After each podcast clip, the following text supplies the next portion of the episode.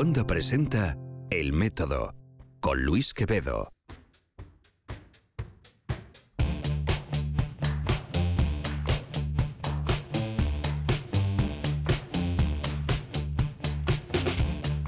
Hola, hola, hola, ¿qué tal? ¿Cómo estáis? Soy Luis Quevedo, arroba Luis-Quevedo en Twitter, Instagram y si me buscáis en Facebook, recordaos que no sé por qué no tengo el mismo usuario, es facebook.com barra luisqvd. Bueno, eh, empiezo con esto porque estas son las cosas que conocéis y algún cambio que otro hay en este formato que estáis escuchando. El primero es que hemos empezado con un jingle de Cuonda porque estamos ya preparando el lanzamiento oficial de esta red de podcast independientes en español. Eh, tenemos por supuesto a binarios de Ángel Jiménez, pero acabamos de lanzar uno de los que nos hace más ilusión, El Valle de los Tercos, uno especializado en historias de innovación en español, de latinos en Silicon Valley. ¿De qué hace? De cómo eh, esa enorme concentración de talento y cabezonería allá en la costa oeste de Estados Unidos está dando lugar a una transformación absoluta de cómo vivimos nuestras vidas. Es uno de esos temas que no solo es universal, eh, porque nos afecta a todos, obviamente, sobre todo a los que estáis escuchando podcast o los que hacemos podcast, sino eh, también a los que nos gusta esto de la ciencia y la tecnología, que entiendo que somos muchos de los que, en fin, de los que nos gusta lo que se escucha aquí en el método. Bueno, Dicho eso, esto, claro, es el método, este podcast eh, decididamente y objetivamente personal en el que te traigo historias y conversaciones con personas que comparten una obsesión contigo, conmigo, y es la de entender un poco mejor este mundo en el que vivimos y tal vez nuestro lugar en él. Bueno, antes de arrancar quiero eh, dedicarle unos minutos a repasar agenda de cosas que hemos hecho, cosas que haremos eh, y también introducir un poquito al personaje al personaje que vamos a tener hoy en el, eh, en el programa. Lo primero que quiero hacer es destacar algunos de los segmentos eh, que en los últimos días he producido en Ciencia, Salud y Tecnología. Ya sabes, CST, mi programa diario de televisión en la cadena internacional NTN 24. Allí, si nos sigues, por cierto, en Twitter, estamos en arroba CSTNTN24 Allí eh, cubrimos eh, todos estos temas de innovación y progreso en español desde Nueva York para todo el mundo hispanohablante. Si tienes la cadena NTN24, ya nos conoces. Si por lo que sea no la tienes disponible en tu servicio de cable o satélite, te animo a que la pruebes al menos. Eh, estamos eh, tenemos, un, tenemos un stream que pongo en las notas del podcast siempre, pero que es súper fácil porque es ntn24.com barra en vivo. Todos los días estamos a las 12 y media del mediodía, horario de Nueva York, ahora con el cambio eh, en otoño, o sea, en breve pasaremos a estar a las 11 y media. Pero en fin, os informaré puntualmente de todo ello a través de mi cuenta de Twitter.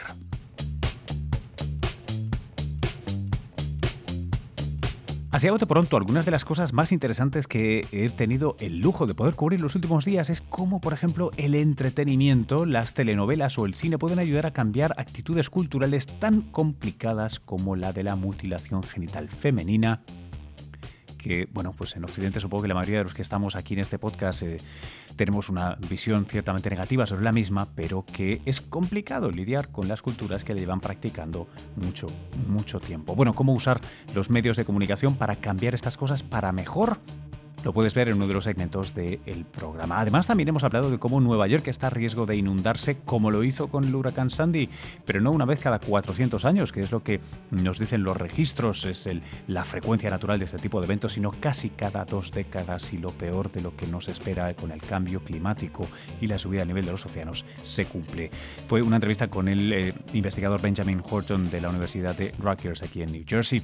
También, por supuesto, cubrimos el lanzamiento de las nuevas eh, MacBook Pro de los que soy un super fan y estoy haciendo quinielas a ver cómo puedo adquirir uno de ellos. Hablamos de algo controvertido como son los eh, cigarrillos electrónicos y los productos derivados del tabaco, que no son exactamente tabaco que quemas, con eh, ayuda del American Chemical eh, Society, de su canal Reactions y también de algunos científicos de Philip Morris a los que fui a interrogar a sus, a sus laboratorios de investigación en Ginebra. controvertido, pero si más no, ya sabes que nos gusta informar de todo, así que mejor oírlo de nuestra boca que tenerte que fiar de cualquier blog por ahí. Algunas otras cosas más. Por supuesto, hablamos eh, con la doctora Orla Hardiman eh, de un maravilloso estudio que está llevando a cabo entre Cuba, Paraguay, Chile y otros países de la América Latina para entender mejor el ELA, la esclerosis lateral amiotrófica, y cómo tener una herencia genética diversa, por ejemplo, ser mulato, tiene un efecto protector. Todavía no se entiende por qué eh, y pretenden dilucidarlo en los próximos años.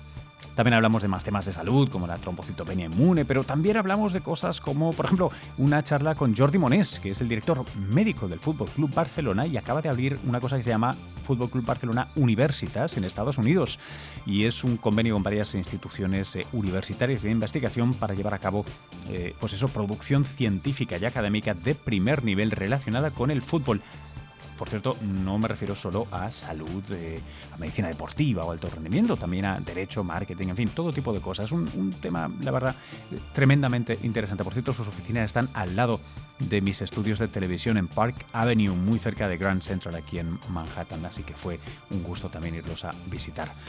Cosas de las que han pasado últimamente los que, se me por, los que me seguís por las redes ya lo sabréis, pero eh, tuve el honor de liderar un homenaje al padre de la neurociencia, el genial Nobel español don Santiago Ramón y Cajal, en la Universidad Rockefeller de Nueva York, que en el marco del Imagine Science Film Festival.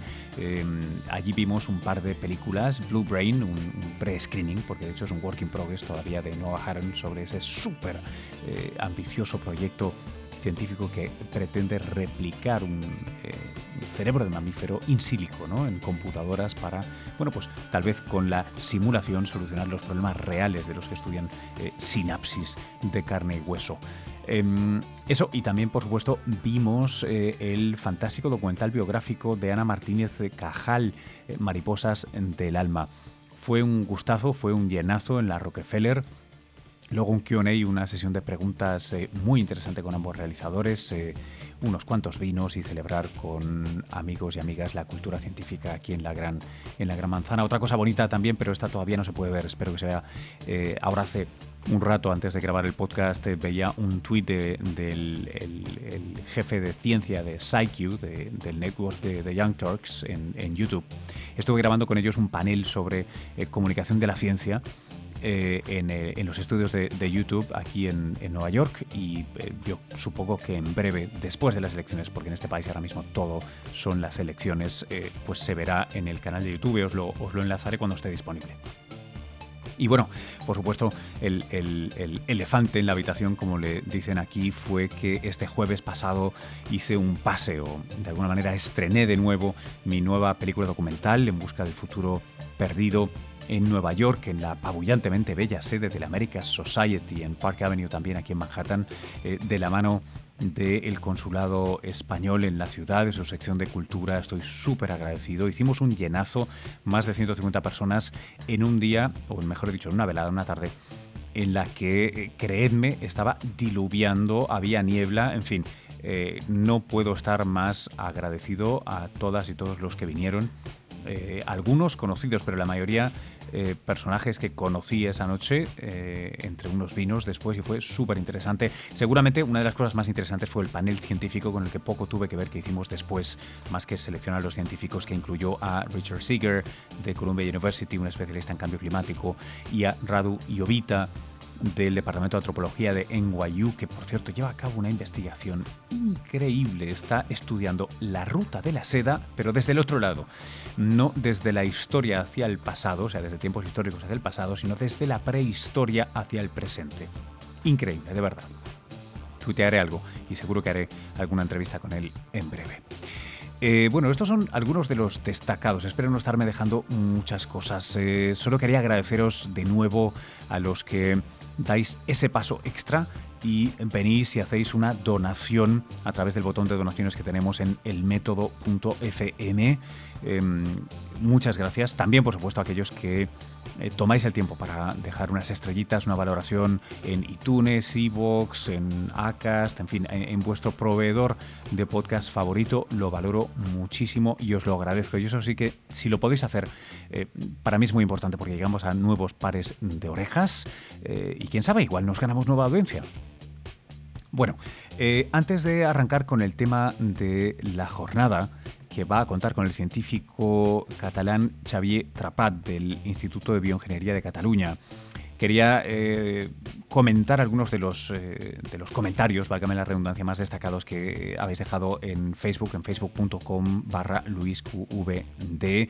Uno, eh, tanto a Javier Maroto, Margot Mena, Manichan Nasir, Juan Carlos Galvez y muchos otros que habéis comentado y, dado al like en el, en el estreno del documental en, en Nueva York. Muchas gracias por apoyarnos eh, en espíritu o virtualmente a través de las redes. Eh, aquellos que no pudisteis estar aquí en, Nueva York, la verdad es que fue una, fue una pasada, fue muy bonito y, formasteis parte del evento también.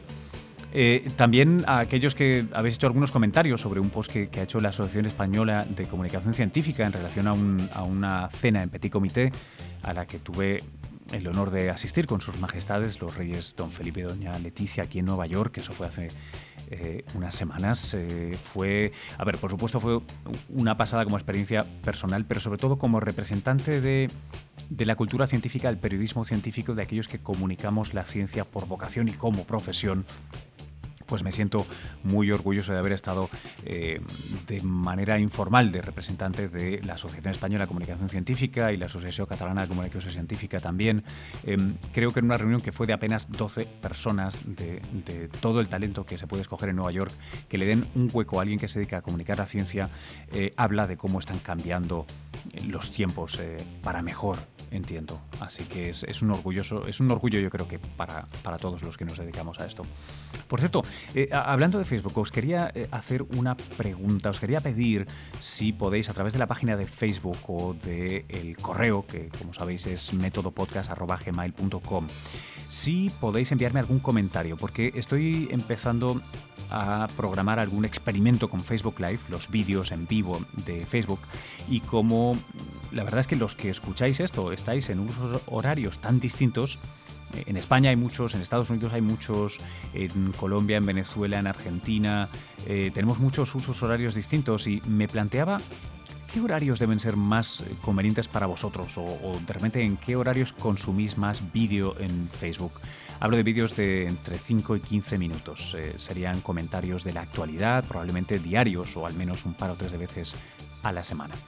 Eh, me ayudaría mucho saber cómo, cómo, lo hacéis para así pues, prepararlo de una manera que sea mejor para vosotros y si lo podemos ver en vivo, pues mejor, ¿no? Para responder algunas preguntas, comentarios, etcétera, etcétera. Bueno, hasta aquí llega la, la, intro de este programa. Ahora vamos a tener un extracto de una entrevista que hice con Xavier Trapat. Él es del Instituto de Bioingeniería de Cataluña. Eh, escribió un paper que trataba sobre un concepto que me sorprendió tanto como para dedicarle un programa. Eh, eh, es el cómo y el por qué las células de un cuerpo adulto, me refiero a un cuerpo como el tuyo el mío, no, no, a un, a un feto o a un embrión en desarrollo. Estas células de cuerpo adulto se mueven de un lado para otro dentro de este cuerpo y cómo entender lo que hace que se muevan de uno para otro lado. Ay, por cierto, eh, no, os vayáis a pensar que hablo de eh, células de la sangre o células del sistema inmune necesariamente. No, no, hablo de células eh, harto más estructurales, si queréis. Pero bueno, Xavier, Xavier lo explica mejor en la, en la conversación, cómo estas células y su movimiento y entenderlo mejor nos puede ayudar a, bueno, mejorar nuestro arsenal o mejorar nuestra comprensión de situaciones tan complejas cuando van mal, como es el cáncer u otras enfermedades. Xavier Trapat, del Instituto de Bioingeniería de Cataluña, ahora en conversación. Recordad, esto es El Método, eh, un podcast objetivamente personal de historias y conversaciones eh, sobre cómo funciona este universo y qué lugar ocupamos nosotros en él. Es un orgulloso también miembro fundador de la red de podcast independientes Cuonda, y aquí va una cuña.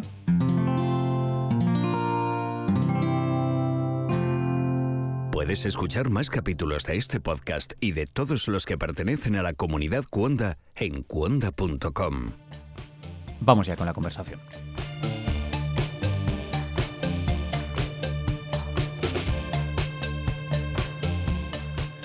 Xavier, te quiero pedir un favor ahora, y es que te pongas la cabeza de alguien que no necesariamente se lo ha planteado nunca y por primera vez le dicen que las células dentro de tu cuerpo, de un cuerpo adulto, migran se mueven de un lado para otro.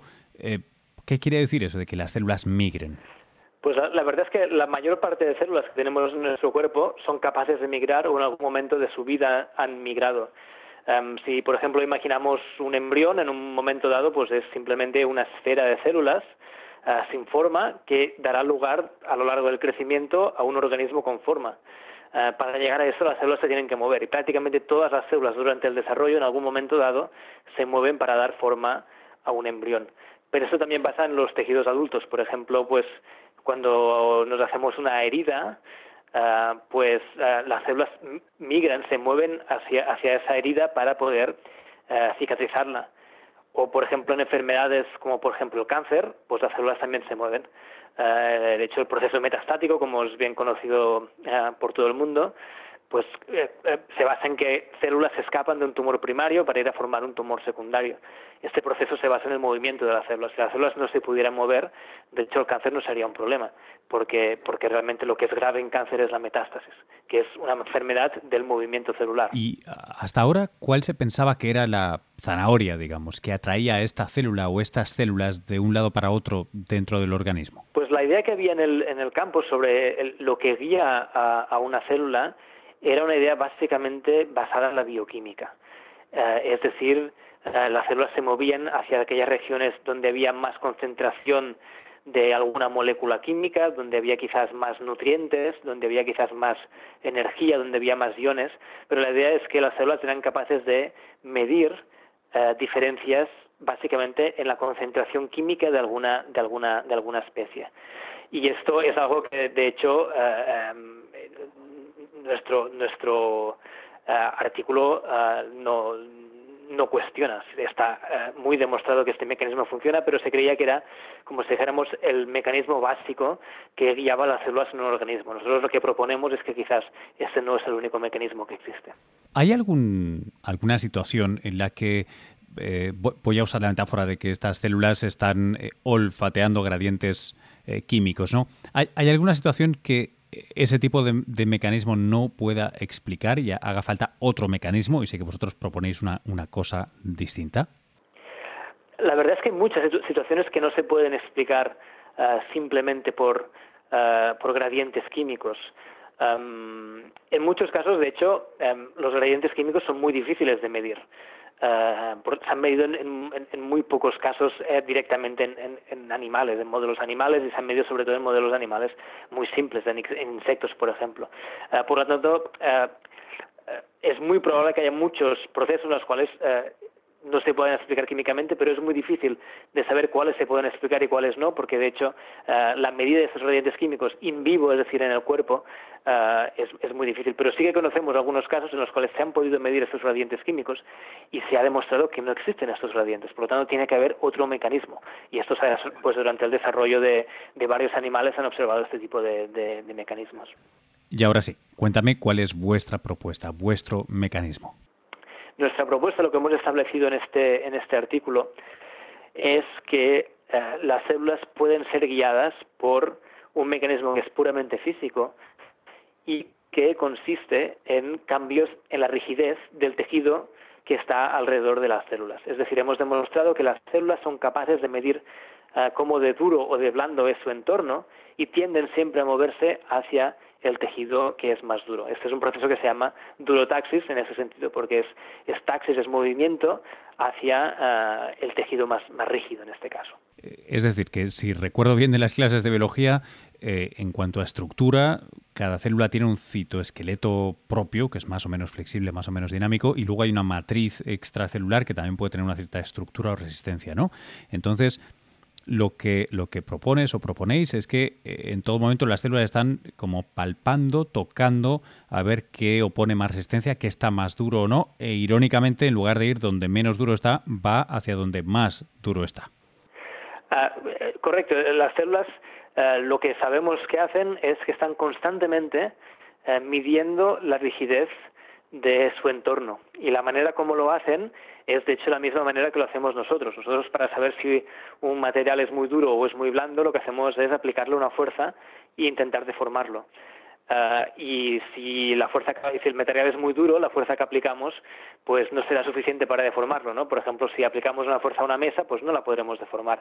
Si aplicamos una fuerza, por ejemplo, a un material blando, no sé, por ejemplo, una esponja, pues lo podremos deformar muy muy bien, ¿no? Pues uh, este mecanismo de aplicar una fuerza y ver cuál es la deformación es exactamente como las células están constantemente midiendo la rigidez de, su entorno. Lo que pasa que obviamente a una escala mucho más pequeña, si nosotros somos capaces de generar fuerzas de magnitudes de un, newton, que es la unidad que mide la fuerza, pues las células hacen un nanonewton, es decir, mil millones de veces eh, fuerzas más pequeñas que las fuerzas que somos capaces de, generar nosotros macroscópicamente. Y las hacen sobre unas escalas de, longitud. Las deformaciones que acaban haciendo pues son eh, de nanómetros a micrómetros, es decir, desde un millón de veces más pequeño que un metro hasta mil millones de veces más pequeño que un metro. Por lo tanto, estamos hablando de escalas extraordinariamente pequeñas, que es lo que realmente ha hecho que hasta hoy en día no eh, se hayan descubierto estos mecanismos, porque hacía falta una tecnología que pudiera medir escalas nanométricas y fuerzas en la escala de los nanonewtons. ¿Y cuál es el mecanismo celular por el que se lleva a cabo esta prueba de resistencia? Las células tienen un esqueleto, se llama citoesqueleto, ah, y este esqueleto es un citoesqueleto que en cierta manera se puede eh, imaginar como un pequeño músculo, es decir, es, capaz de contraerse. Entonces, al principio se creía que las únicas células que eran capaces de hacer contracciones eran las células musculares, pero hoy en día sabemos que prácticamente la totalidad de células son capaces de contraerse. Entonces lo que hacen es, eh, estos pequeños músculos lo que hacen es contraerse, cuando se contraen saben la fuerza que están haciendo y entonces pueden de alguna manera medir la deformación que están haciendo. Y esto se mide pues eh, a través de mecanismos varios que de hecho muchos de ellos aún son hipotéticos, porque saber exactamente cómo una célula es capaz de medir una deformación es algo que aún, aún no hay un consenso en el campo, no lo sabemos. Oye, ¿por qué? Eh, es decir, eh, en el artículo especuláis, eh, bueno, antes en esta conversación indicabas, por ejemplo, que la cicatrización es un proceso que favorecería, ¿no? O encontraría una ventaja en que las células migraran hacia zonas más rígidas. Pero más allá de eso, o, incluyendo esto y, más cosas, ¿hay algún motivo por el que esto evolutivamente fuera favorecido, el hecho de que las células migraran, tendieran a migrar hacia zonas más duras, la durotaxis?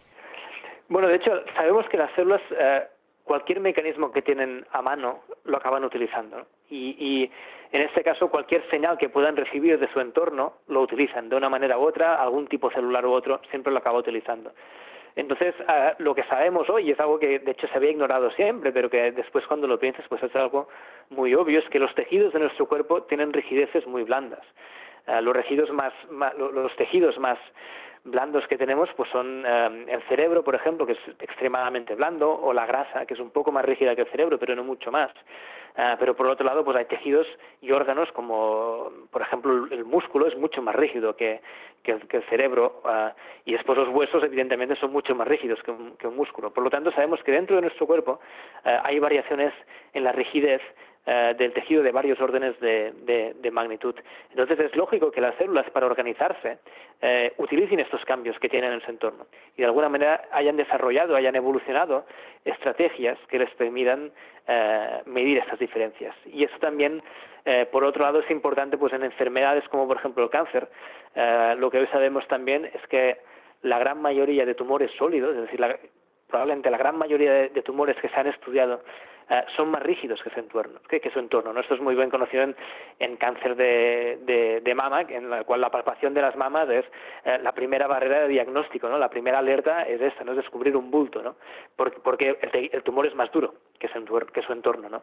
Entonces, eh, en, en cáncer probablemente este mecanismo juegue un papel u otro porque de alguna manera determinará si las células se quedan dentro de un tumor o se, se escapan del tumor dependiendo del gradiente de rigidez local que puedan encontrar las células cancerosas. Oye, todavía no hemos hablado de número, pero citáis en el paper que eh, no es lo mismo cada una de las células que integran un conjunto que la totalidad del conjunto. Es decir, que en conjunto las células se de una manera más eficiente gracias a esta durotaxis, hacia la rigidez del tejido, que eh, individualmente. Eh, ¿Es así y por qué?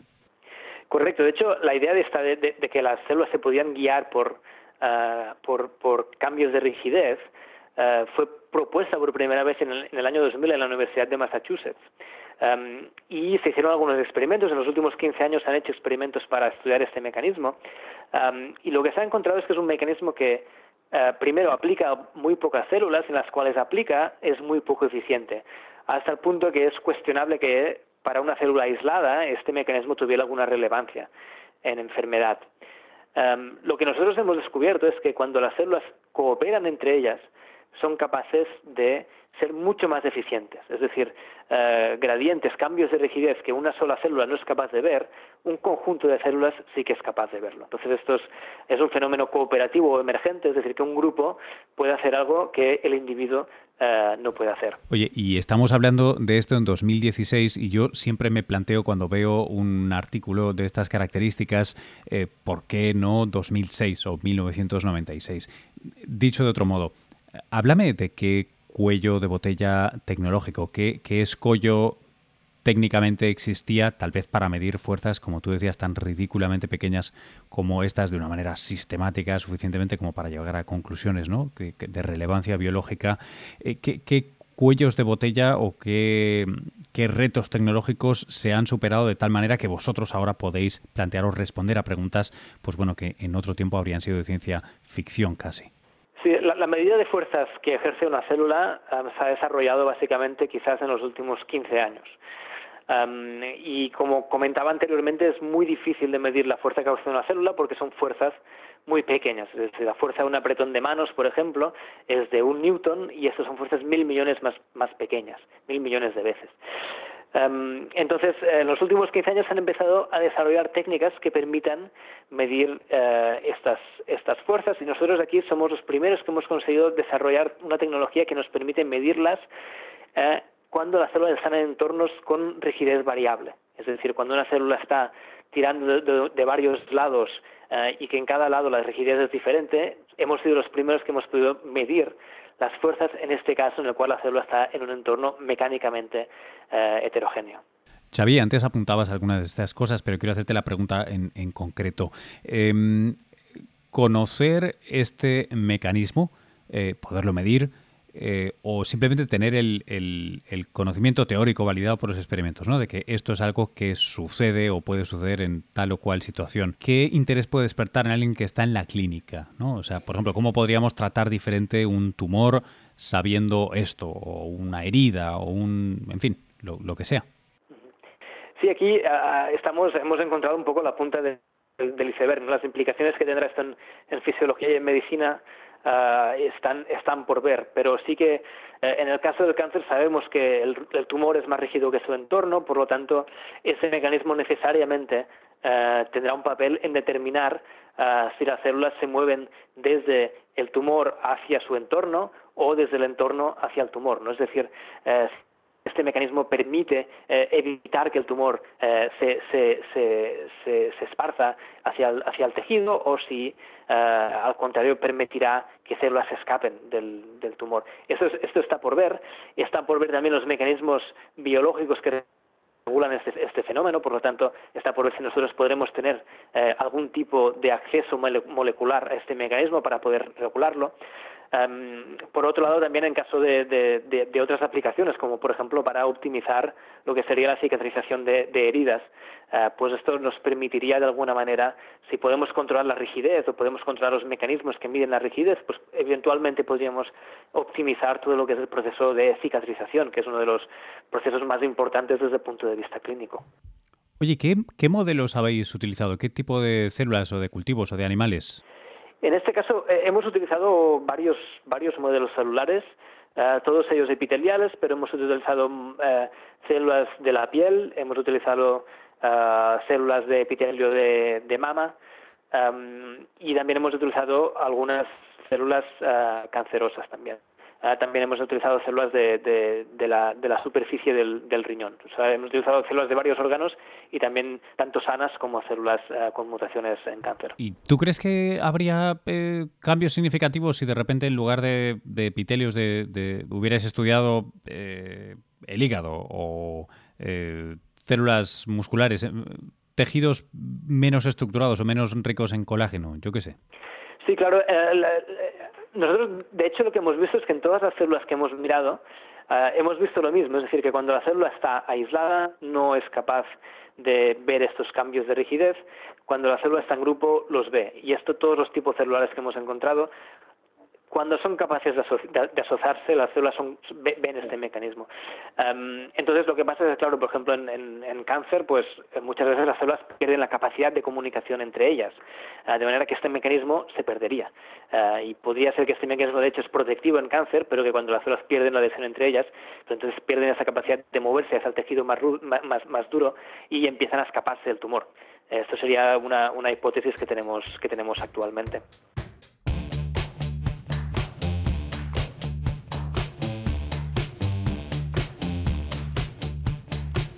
Chicas y chicos, eh, hasta aquí esta conversación con Xavier Trapat. El paper y su laboratorio están enlazados en las notas del podcast. Recuerda, si quieres saber más sobre Cuonda, la comunidad de podcast independientes en español, esta es la tuya. Sigue el enlace cuonda.com. Más sobre este podcast, elmétodo.fm ruegos, preguntas, comentarios, si me quieres poner verde, métodopodcast.gmail.com o me puedes escribir a las redes en arroba luis, eh, perdón, arroba luis-quevedo, eso es para Twitter e Instagram, y también en facebook.com barra luisqvd. Allí te recuerdo eh, estoy empezando a hacer temas de vídeo, quiero hacer eh, vídeos eh, de Facebook Live en vivo. Me gustaría mucho saber a qué horas os gustan más o qué duración de vídeos os gustan más, porque ahí em, así lo preparo mucho mejor. Gracias a todos los que hicisteis donaciones, a los que compartisteis en las redes, que es lo que más apoya este proyecto sin ánimo de lucro. A todos aquellos que dejáis vuestros comentarios en la página de Facebook y en Twitter a diario. gracias por tomaros el tiempo. Y recordad, si no lo conocéis ya o si tenéis ocasión, id a ver CST, mi programa de televisión diario en la cadena NTN 24. Allí tocamos temas eh, interesantísimos y actuales en ciencia, en salud, en tecnología, todos los días en NTN 24. Desde Nueva York, hasta luego chicos.